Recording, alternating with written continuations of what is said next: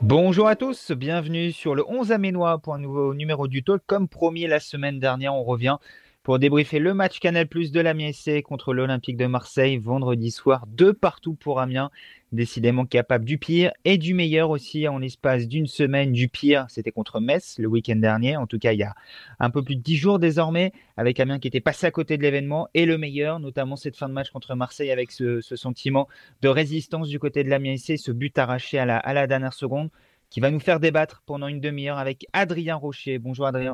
Bonjour Romain. Et oui Adrien, on avait un petit peu prévu euh, lors de l'enregistrement du talk la semaine dernière en, off, je te disais, bon, connaissant Amiens, ils vont faire 2-2 contre Marseille et ensuite ils sont capables de perdre contre Angers. Bon, je pensais pas voir aussi juste en te disant ça, il y avait une petite pointe d'ironie derrière.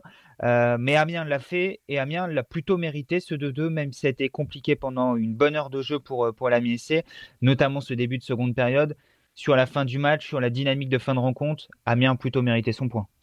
Ouais, c'est mérité parce que pour euh, une des trop rares fois, Amiens s'est battu jusqu'au bout et il n'a jamais lâché les bras alors que le score était défavorable. Maintenant, je me pose une question, je vais mettre les pieds le plat tout de suite. Est-ce que c'était parce que c'était au Vélodrome devant 60 000 personnes qu'ils ont fait ça, ou parce que parce que l'urgence du maintien est prise en compte? Ce sera à voir contre Angers samedi maintenant pour, en savoir plus. C'est toujours ça en fait avec la MSC, on attend la confirmation derrière ce, type de résultat. Mais avant de d'exploiter euh, totalement cet axe-là, Adrien, on va revenir effectivement sur le scénario de la rencontre. Tu, l'as dit, Amiens qui n'a rien lâché. Et pourtant, le scénario de la rencontre était une nouvelle fois défavorable à l'Amiens SC avec un but encaissé euh, dans le temps additionnel de, la première période sur la seule frappe cadrée de l'OM. Euh, sur le, premier acte, cette frappe de Sanson flottante qui, trompe la vigilance de, Régis Gertner, qui surprend Gertner, euh, et Dimitri Payet qui en début de deuxième mi-temps double la mise pour l'OM avec une frappe contrée par euh, la cuisse, la fesse d'Aurélien Chedjou pour mener 2-0. Il y a même une balle de 3-0 avec ce coup franc de Payet qui prenait la, direction de la lucarne et que Gertner détourne en corner. Et à ce moment-là, on se dit, hmm, on voit pas trop comment Amiens peut revenir dans le match.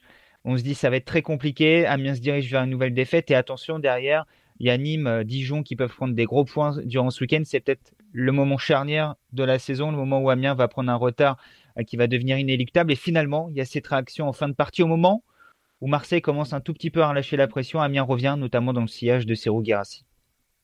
Ouais, c'est Amiens un peu aux, deux visages, si, je puis me permettre. Mais sans être négatif, bien sûr, je préfère le préciser tout de suite.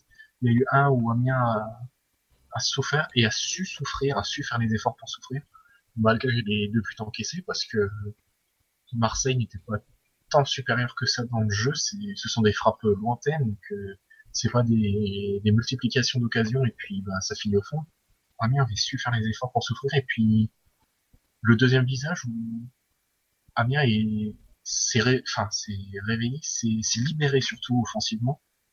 Il s'est dit bon bah il n'y a plus rien à perdre, autant y aller. Et puis bah c'est tout à fait à raison avec euh, encore une fois un, grand Ciro Girassi parce qu'il a pas eu un match facile du tout et quel travail il a fait en pointe quand même. On en parle tout de suite, tu as mis les, pieds dans le plat pour reprendre ton, ton expression de début d'émission, Ciro Girassi ça change beaucoup de choses quand il est là, il faut le dire quand même. La semaine précédente contre Messi, il était suspendu. Et Amiens est orphelin de Serou ainsi, même si Moussa Konaté s'est procuré une balle de un partout également en fin de rencontre, avec ce tir détourné par Okidjo au-dessus de sa barre. Mais on sent que Moussa Konaté manque de rythme, de poids sur la défense adverse, des atouts que a Serou aujourd'hui. Pendant 80 minutes, on l'a peu vu en action, situation de faire mal, mais il a pesé sur cette défense, il a toujours été au combat. Euh, à la fois en pressant, mais aussi en allant chercher des ballons dans les airs, en se battant, j'ai pas envie de dire un peu tout seul, mais un peu isolé à la pointe de cette attaque. Et au moment où il a fallu être décisif, fallait arracher ce, ce penalty et le transformer. Il a répondu présent. Et euh, si Amiens finit par s'en sortir, ce sera pas en, grand partie, mais avec un grand Seroga ainsi, ça devient indispensable. Lui qui a déjà inscrit 9 buts cette saison. Bah, de toute façon, une équipe qui joue le maintien a besoin d'un bon attaquant l'année dernière et il y a deux ans, Dijon s'est maintenu grâce à un très bon Julio Tavares, même si l'année dernière il marquait moins, il était très précieux dans le jeu. L'année dernière, Amiens a fait une deuxième partie saison parce qu'il y avait un, duo Girassi-Konaté qui était très bon. Donc il n'y a, y a, pas de mystère. Pour, se maintenir, il faut, un, va dire un grand numéro 9, mais un, un très bon numéro 9 capable de faire souffrir les défenses adverses. Et avec Girassi, Amiens là. Maintenant, il faut réussir à l'exploiter sur, sur d'autres matchs. Et réussir à bien l'entourer également, parce que tout le monde n'a pas été totalement satisfaisant euh, du côté de la MSC euh, vendredi à Marseille. On va parler des, des ailiers. Il y avait eu un changement, s'y attendait un petit peu Adrien on espérait potentiellement voir Saman Godos débuter la rencontre. On reparlera de Godos dans quelques instants. Finalement, c'est Isaac Mbenza qui a débuté côté gauche avec Diabaté côté droit. En tout cas, en première mi-temps, ils ont permuté en, seconde. Euh, Diabaté qui est un petit peu à l'image de sa saison et un petit peu à l'image de la première mi-temps d'Amiens. De bonnes intentions, de la capacité à faire mal, mais jamais le geste juste au bon moment dans la dernière passe, dans le dernier dribble pour vraiment créer la différence. De l'autre côté, Isaac Mbenza pour sa première titularisation a été un peu en difficulté. On l'a peu vu en, situation favorable. Mais euh, voilà, on cible ces joueurs offensifs là et on peut également parler de, de Gaël Kakuta. Euh, même s'il est au relais sur le, deuxième but, c'est lui qui, lance Saman Godos et on parlera de la finalité tout à l'heure. Voilà, le secteur offensif en fait représente un petit peu la l'AMC sur ce match-là. Tu as parlé de match à deux visages. Dans un premier temps, Amiens a donné le sentiment de pouvoir faire quelque chose. Puis finalement, à un moment donné, nous, nous, a laissé penser qu'il était passé à côté de, sa chance pour finalement, en fin de rencontre, notamment avec Ciro Guirassi, qui était au-dessus du lot, réussir à, revenir dans le match. Mais voilà, il y a, quand on voit ces matchs-là, on se dit toujours comment Amiens peut être 19e en dérangeant ces équipes-là. Mais quand on voit également la prestation d'un Fousseni Diabaté, en fait, on comprend pourquoi Amiens est là aujourd'hui. Toujours cette précision, il manque toujours ce geste juste et, et cette bonne réflexion au bon moment.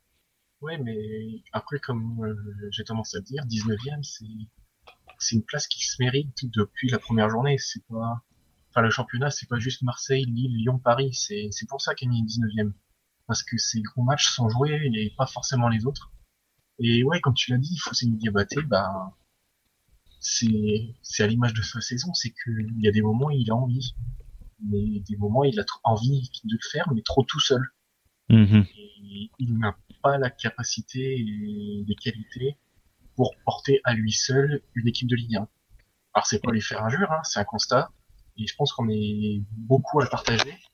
Et ça s'est vu aussi une fois qu'il est sorti et qu'il a été remplacé par Godos, parce qu'on est passé d'un joueur qui a une bonne qualité technique et de la vitesse, mais qui joue tout seul, à un mec qui a toujours de la qualité technique, un peu moins rapide, mais qui se met beaucoup plus au service du collectif en fait. Et bizarrement, c'est à ce moment-là que Amiens a commencé à devenir dangereux offensivement.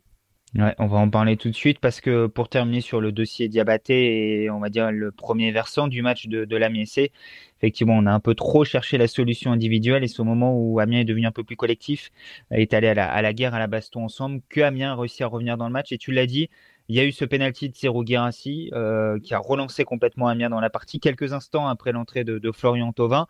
Et en même temps que l'entrée de Florian Thauvin qui était attendue comme un petit peu l'événement de cette rencontre-là. En loose day, il y a Saman Godos qui a également entré en jeu et qui finalement a été l'acteur principal de cette fin de match, plus que Florian Thauvin.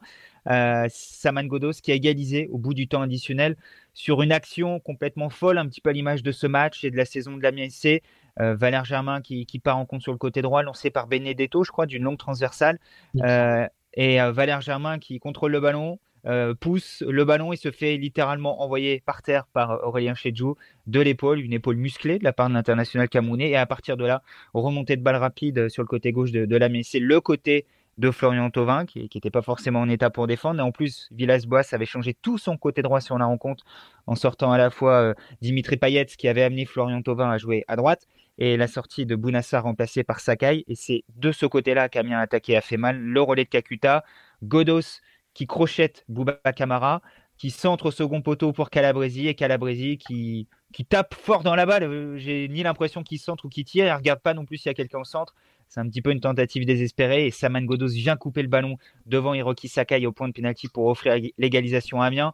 Euh, ça nous rappelle de bons souvenirs, des buts comme ça dans le temps additionnel, Adrien, pour euh, cette fois-ci sauver un point et non pas obtenir une montée. Mais il fallait sauver ce point-là Marseille. Et le sauveur s'appelle Saman Godos, qui était attendu et qui, outre ce but-là, tu l'as dit, a également apporté coup de pied arrêté dangereux. On se rappelle la tête de Guirinci qui termine sur la barre. Le coup de pied arrêté, le corner avait été tiré par Saman Godos. Et également cette capacité à, jouer juste euh, sur cette phase de contre. Euh, il n'a pas cherché la solution individuelle dans un premier temps, il a écarté avant d'être à la finalité. Ouais, c'est ça. Alors, je vais juste revenir un truc sur le Tovin qui a été moins décisif. Enfin, on... s'il marque euh, son face-à-face contre Gürtner, je pense qu'il n'y a pas cette fin de match-là. Donc, euh, on va dire qu'on retient plus Godos parce que parce qu'il a la finalité, mais dans l'ensemble, l'entrée des deux se, vaut un peu, j'ai l'impression. Oui, oui, non, mais c'était pour faire le, parallèle un petit peu. Toute la lumière était sur Tovin au moment de l'entrée, parce que je crois que les deux changements se font au même moment. C'est le souvenir que j'ai du Vélodrome euh, vendredi. Et finalement, celui dont on parle à la fin du match, c'est plus Saman Godos que, Florian Thauvin, en tout cas celui qui a été décisif. Certes. Et donc après, ouais, bah, comme tu l'as dit, Godos, euh, sur, le but, il fait ce que Diabaté n'aurait pas fait. Je m'explique. C'est-à-dire que je pense, intérieurement, que Diabaté aurait cherché le crochet et à faire la différence tout seul pour centrer devant le but.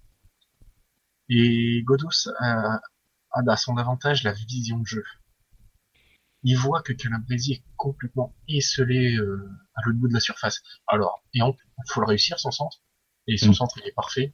Il arrive dans les pieds de Calabresi qui commandait pas tant, je pense.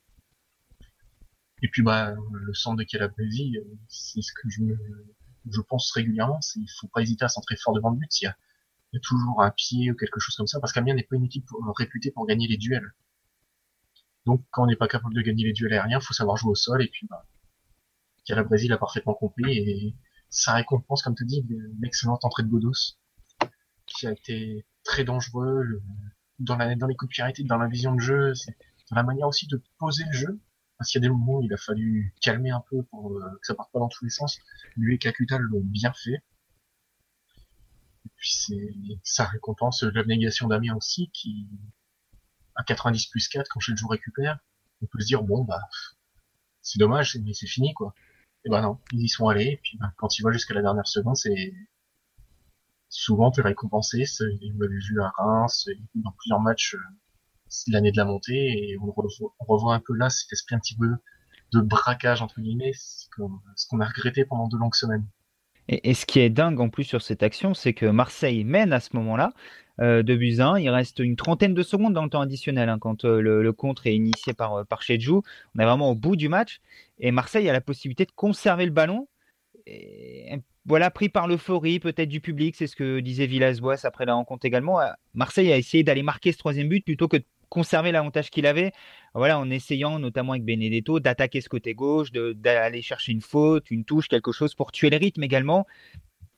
Et annihiler les derniers Et là, il y a cette transversale qui est peut-être pas bienvenue du côté marseillais, qui profite à la MSC, euh, qui fait ce qu'il faut derrière pour remonter le terrain et, marquer, euh, aller chercher un point mérité, on le disait tout à l'heure, mais voilà, il y a ce petit signe du destin également qui, montre peut-être que la saison n'est pas finie pour la MSC et que l'espoir est, toujours permis.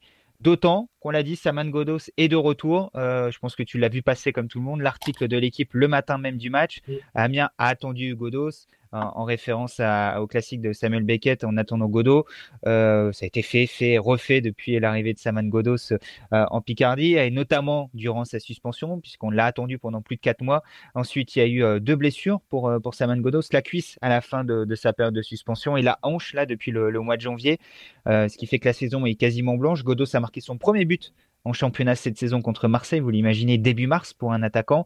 En même temps, il a très peu joué il revient là avec du jus, avec peut-être un état d'esprit différent de ses, coéquipiers, parce qu'il n'a pas participé à cette série noire, en tout cas pas totalement.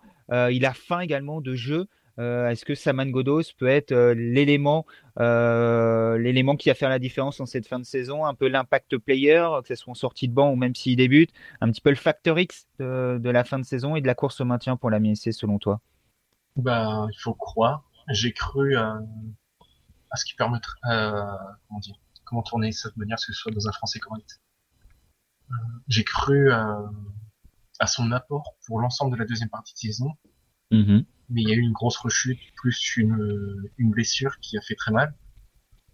J'espère que ça va tenir parce que c'est un joueur qui, qui a largement le niveau Ligue 1. Et je vais même aller plus loin. Je pense que c'est un joueur qui peut jouer dans un club de top 5 de Ligue 1. Ah oui. Carrément.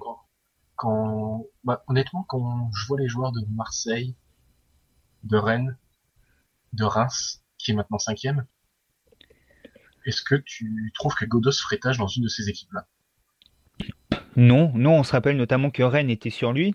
Mm. On peut très bien l'imaginer à Reims, notamment dans, dans le profil de jeu de cette équipe un peu en contre, avoir un joueur technique comme Saman Godos qui pourrait lancer les, flèches devant, ça, serait très intéressant. Après, c'est toujours la même chose. Depuis que Saman Godos est là, il y a, eu beaucoup de blessures. C'est un joueur qui est très talentueux, qui est vraiment beau à avoir joué.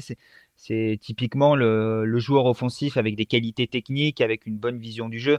Quand on aime le football, on ne peut qu'apprécier le profil de Saman Godos. Le problème, c'est ses petites blessures. on peut voir comme ça, ouais.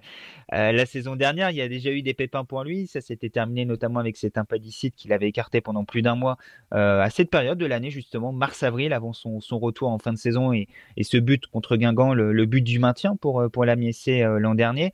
Mais oui, c'est sûr que c'est un joueur très talentueux et donc c'est il peut bonifier un collectif. Depuis qu'il est à je ne sais pas si tu vas être d'accord avec moi, Adrien, dans le jeu, il nous laisse plutôt sur notre fin, mais même quand il est pas bon, il arrive à être décisif grâce à sa qualité de pied. Il peut être passeur dans le jeu, mais il peut également et surtout l'être sur coup de pied arrêté. On l'a déjà vu cette saison. Maintenant, on attend que voilà, il passe un petit cap. Et on parlait tout à l'heure de Fousseni Diabaté, qui est, qui est un petit peu le, symbole de la première mi-temps amiénoise à Marseille. J'ai envie de dire que Saman Godo, c'est un petit peu le symbole de cette équipe d'Amiens. On sait qu'il y a du talent, on sait qu'il y a du potentiel, mais on reste sur notre fin parce qu'il n'est pas complètement euh, mis en valeur et euh, on a le sentiment que euh, ça se pas que ça se saborde, pas aller jusque là, mais que voilà, Amiens utilise peut-être 40-50% de son, potentiel aujourd'hui et il en est, je trouve, euh, le parfait symbole. bah, je suis assez d'accord avec toi et je pense que c'est que le, physique, il faut qu'il le travaille parce que c'est, enfin, c'est un joueur tellement beau qui, qui, est tellement important dans une équipe qui fait tellement de bien que il peut pas passer à côté de son physique en fait à, l'époque du foot moderne et encore plus en, Ligue 1, où c'est très physique, faut beaucoup courir, surtout quand on est dans une équipe comme Amiens, qui est une équipe de contre. Je n'en démords pas. Ce n'est pas une équipe faite pour faire le jeu. Il y a besoin de courir, il y a besoin du physique. Et Godos ne l'a pas et ça donne cette impression où, ouais, c'est, c'est mitigé en fait. Quand il est là, on se dit, oh, qu'est-ce qu'il est important. Et quand il est pas là, on se dit, ouais, mais en fait, il est pas si important que ça parce que, en fait, il, y a toujours un, bémol en fait à ses prestations qui, laisse un goût amer. Et c'est pareil pour Amiens. et le, souci qu'on se pose, c'est est-ce que Saman Godos va pouvoir tenir le choc jusqu'à la fin de saison? Et si c'est le cas, comment l'utiliser? Il y a toujours cette question-là également avec Saman Godos qui est capable de jouer sur un côté, à gauche. On l'a également vu à droite la saison dernière. Derrière l'attaquant, euh, en 9,5, c'est ce qu'il faisait la plupart du temps en Suède derrière un autre attaquant. Mais le souci, c'est que, le souci, entre guillemets, nous, on a déjà Gaël Kakuta qui, qui évolue à ce poste-là. Euh, et tu en as parlé, la Ligue 1 est un championnat qui nécessite beaucoup d'efforts, également de contre-efforts. Je pense là à l'aspect défensif. Est-ce que Saman Godos est capable dans son état actuel notamment, il faudra peut-être encore quelques matchs, quelques semaines. Le problème, c'est que le temps presse pour la MSC. Est-ce qu'il est capable de tenir un couloir à la fois en attaque, mais également en défense? Euh, Est-ce qu'il faut tout de suite le faire jouer dès le départ, Adrien? Et si oui, à quel poste? Hmm, hmm. tu, as 4 heures. non, mais avec les joueurs dont dispose bien, moi, je j'ai longtemps milité pour un 4-4-2 avec un milieu un peu en, en losange ou un truc, quelque chose comme ça, avec un duo Girassi Konaté ou Girassi Godos et Kakuta juste derrière, qui permet de partir vite en contre, mais aussi de bien défendre avec un joueur comme Seo Girassi qui, qui fait le repli, avec euh, les suspensions qui arrivent, avec le seul Alexis au milieu de terrain, ça peut être une option viable aussi, mais le KFC a tellement testé que ça, enfin, ça m'étonnerait qu'il sorte ça de son chapeau euh, pour Angers. Mais c'est ce que j'aimerais voir en fait. C'est oser offensivement en fait. Oser. Faut Amiens est dans une situation où il doit oser pour prendre des points. Mhm. Amiens n'est plus dans un confort. Euh, ça peut pas être le confort d'Angers ou de Reims parce qu'en étant 19e, il n'y a pas de confort possible. Faut, faut prendre des risques à un moment. C'est vrai que là, Amiens est dans une situation où il n'y a plus de temps à que le petit point classement, Adrien, on fait chaque semaine. Tu voulais pas te projeter la semaine dernière, euh, on parlait notamment des, confrontations directes euh, des autres candidats au maintien. Et Dijon a fait la bonne opération, l'emportant à domicile contre Toulouse en se faisant un tout petit peu peur. Victoire de Buzyn, mais l'essentiel a été assuré pour euh, les Dijonais qui ont 30 points aujourd'hui, soit 7 points d'avance sur l'Amiens. À 10 journées du terme, ça commence déjà à peser. Et euh, Nîmes, qui par contre a, perdu du côté de, Metz 2 buts 1. Bonne affaire également pour Metz, qui a quasiment assuré son, son maintien en Ligue 1. Je pense qu'on va être d'accord. Il faudrait désormais un petit peu un, cataclysme pour que, que Metz euh, chute. Ils ont 34 points, ils sont 15e, si je dis pas de bêtises. Euh, c'est tout à fait ça. Euh, il reste Saint-Etienne qui est également dans, la course. Saint-Etienne qui a fait match nul contre Bordeaux un partout dimanche en début d'après-midi. Donc aujourd'hui, Amiens a 4 points de retard sur le, barragiste Nîmes. Donc Amiens a grignoté un point à Nîmes. Mais par contre, Amiens on a perdu 2 sur Dijon et se retrouve donc désormais à 7 points du premier non relégable. Et on va même pas aller jusqu'à jusqu'à Metz, le 15e, qui se retrouve aujourd'hui à, à 11 points de, de la Donc c'est une course à 4, on a envie de dire, et presque même une course euh, en ce qui concerne la MSC à 2. Avant de viser quoi que ce soit, il faut désormais viser le, barragiste, à savoir Nîmes. Je vais quand même parler de course à 3. Parce que je sais pas si tu te rappelles au début de saison, je t'avais parlé de. Je voyais un gros galérer cette année. Il est euh, au bord de la relégation. tu m'avais pas évoqué Monaco, je crois? Non? J'avais évoqué Monaco et Bordeaux. Ouais. Bon, finalement, c'est Saint-Etienne qui, a cette place-là. Et Saint-Etienne a à la fois un avantage et un désavantage. C'est que maintenant, les esprits vont être sur la finale de la Coupe de France. Et on l'a vu avec Rennes l'année dernière.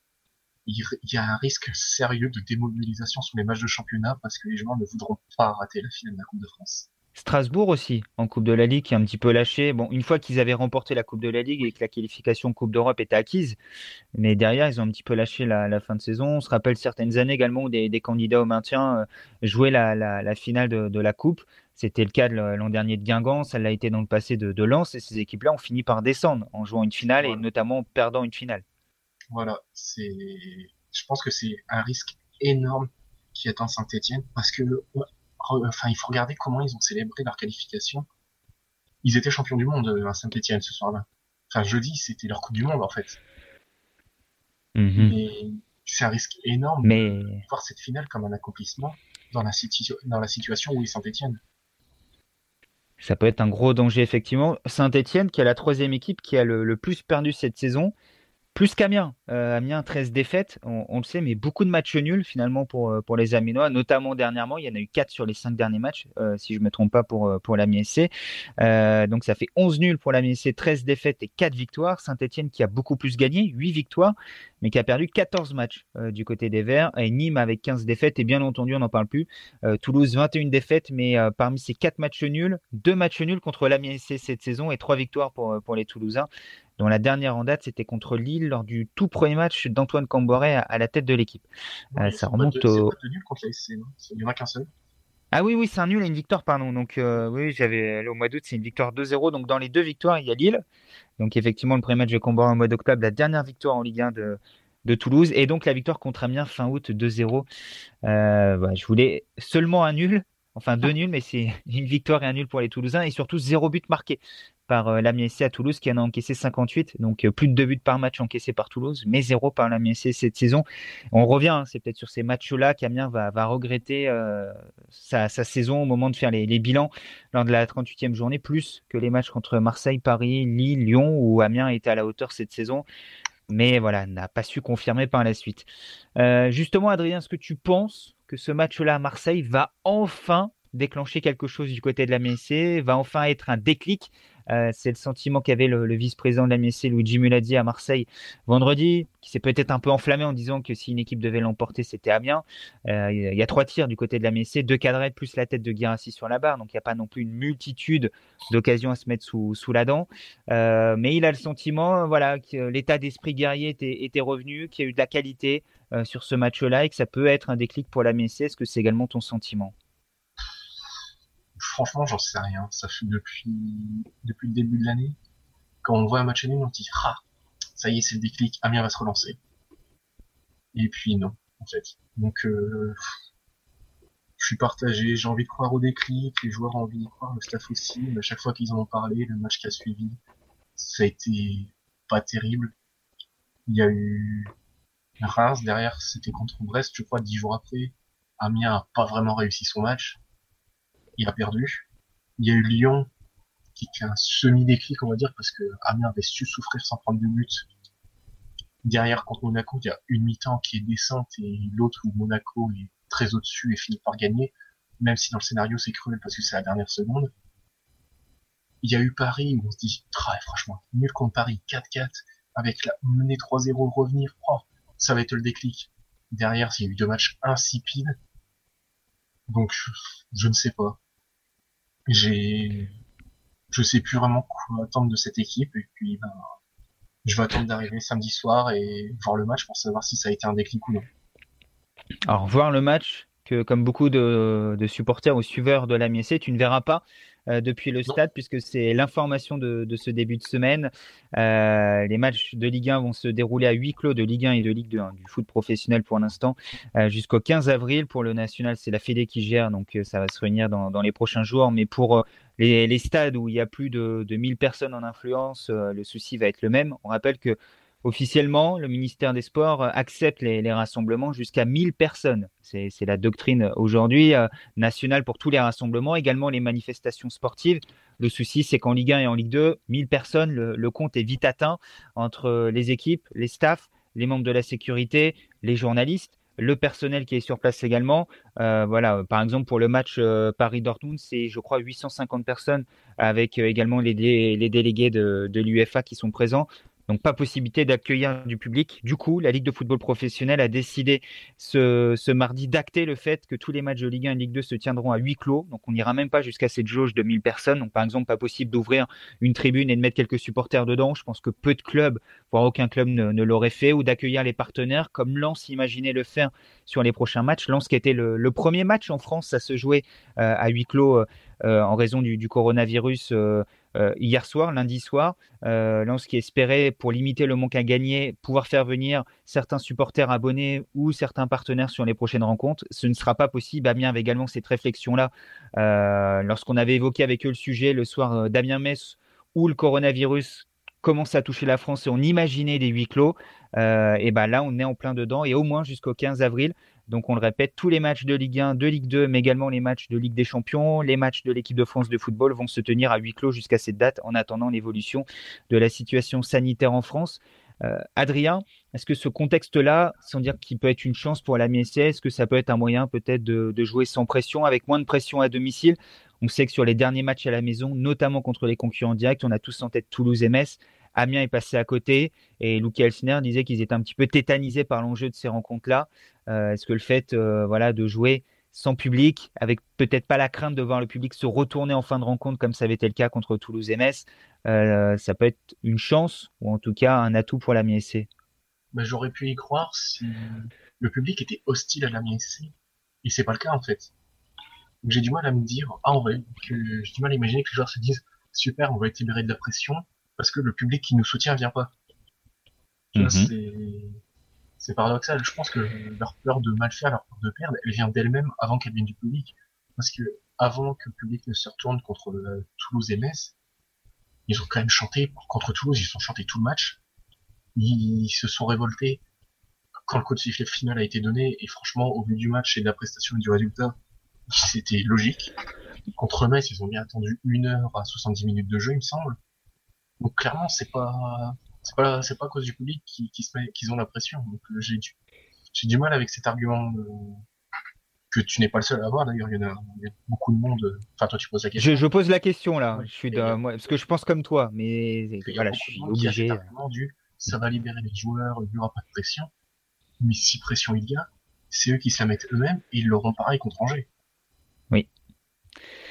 Donc euh, c'est ça le problème effectivement. Et peut-être que le soutien du public va manquer. Parce que tu vois moi je pense comme toi donc on peut également mettre cet argument sur la table. Peut-être que si le match euh, débute mal ou si à un moment donné Amiens est dans la difficulté le, manque de soutien du public fera la différence euh, pour Amiens qui on le répète n'a encore jamais battu Angers en Ligue 1 ils l'ont fait cette saison c'est en Coupe de la Ligue la victoire 3-2 avec le but dans le temps additionnel d'Alexis Blam en championnat à l'aller. Euh, Angers avait égalisé un partout euh, à la 83e minute, but de, de Rachid Alioui, alors qu'Amiens avait très vite mené au score sur un but de, Steven Mendoza. Un des buts de Steven Mendoza cette saison, 5 buts en Ligue 1, mais disparu de la circulation depuis le, 11 janvier dernier. On a écrit sur le, sujet sur le 11 aménois ce week-end. Vous pouvez aller voir où en est la situation de, l'international euh, colombien. Adrien, on l'a dit, ce rendez-vous contre Angers, on va le présenter grandement dans la deuxième partie de l'émission, mais, mais avant ça, chaque semaine, on tient un peu le même discours. Il n'y a plus de temps à perdre. c'est un potentiel tournant. C'est si, c'est ça. derrière, Amiens ira à Dijon, également à huis clos, on le répète, avant la, dernière trêve internationale de la saison. Psychologiquement, il faudrait quand même qu'Amiens arrive à recoller au moins à Nîmes avant cette trêve internationale pour aborder le, le sprint final, les, huit derniers matchs du championnat, le dernier mois et demi de compétition, en étant euh, parfaitement dans, les clous pour espérer se maintenir, ou en tout cas en étant revenu à hauteur du, du barragiste pour, pour se donner de l'espoir. Bah c'est ça, déjà, en fait, il faut tout simplement gagner. Parce que c'est impossible de faire quelque chose dans, dans, le sport en général sans gagner. Et rien, ça fait 16 matchs d'affilée sans gagner, et c'est pour ça que j'ai du mal pour l'instant à avoir une issue positive. Parce que je ne vois pas comment une équipe qui ne gagne pas peut s'en sortir. Et c'est bien là le problème il y a beaucoup de monde qui voit Marseille comme si c'était une victoire, parce que Amiens est revenu, etc. Mais ça fait qu'un point en classement. C'est ce qu'Aurélien Chedjou a dit en zone mix, ça ne fait qu'un point, pour l'instant c'est rien. Et si ce point-là, ça fait comme les autres, que derrière, que c'est suivi d'une défaite, ben il aura servi à rien. Et on ne peut que vous conseiller, tu en as parlé, euh, d'aller lire l'interview d'Aurélien Chedjou après le, match nul à Marseille. Très lucide sur la situation et sur ce qu'il va falloir faire sur les prochaines rencontres pour qu'Amiens s'en sorte, c'est-à-dire confirmer, prendre des gros points et signer des, victoires désormais pour euh, recoller à Nîmes et, si possible, euh, passer devant Nîmes avant la, trêve internationale pour voilà, être dans des dispositions plus, favorables. Euh, nous, on se retrouvera bien entendu donc jeudi pour la deuxième partie du, du, talk, pour la présentation de ce match contre Angers qui officiellement se joue à huis clos, sauf si la, préfecture de la Somme décide de, reporter la rencontre. C'est, le dernier risque qu'il y a désormais pour que le match soit, soit reporté. Euh, euh, la préfecture de, la Somme qui peut, qui peut décider si le risque sanitaire le nécessite, notamment de reporter la rencontre on part pas du tout vers cette hypothèse-là. En principe, euh, ça devrait être officialisé dans, les prochaines heures. Ça le sera peut-être au moment où vous allez écouter le podcast. La rencontre va se jouer à huis clos total à la licorne, sauf pour euh, les officiels et les journalistes qui pourront être présents sur place. Mais on n'est pas encore persuadé qu'il y ait euh, une zone mixte, qu'il y ait tout le protocole derrière. C'est un peu le problème également qu'il y a au Parc des Princes pour la rencontre pour, pour Dortmund. Pas de conférence de presse d'avant-match, pas de conférence de presse d'après-match et une zone mixte limitée uniquement aux, détenteurs de droits. Euh, donc on verra ce qu'il en sera samedi euh, à la licorne et on espère que même sans tout ça, euh, la pourra prendre les trois points pour se relancer pleinement dans la course au, maintien, mettre fin à sa série de 16 matchs sans victoire, puisque même s'il y a eu ce, bon nul à Marseille et ces très bonnes réactions en fin de match, cette série est toujours en cours. Il faut désormais que la Miessé la brise de manière impérative pour continuer à croire au maintien. Adrien, je te remercie. On se retrouve euh, jeudi pour la deuxième partie de, ce talk. Euh, et d'ici là, continuez à suivre toute l'actualité de, de sur le 11amino.fr. Il devrait y avoir du, neuf, pas mal de neuf euh, dans, les prochaines heures concernant l'actualité de l'AMISC. À jeudi, bonne semaine à tous.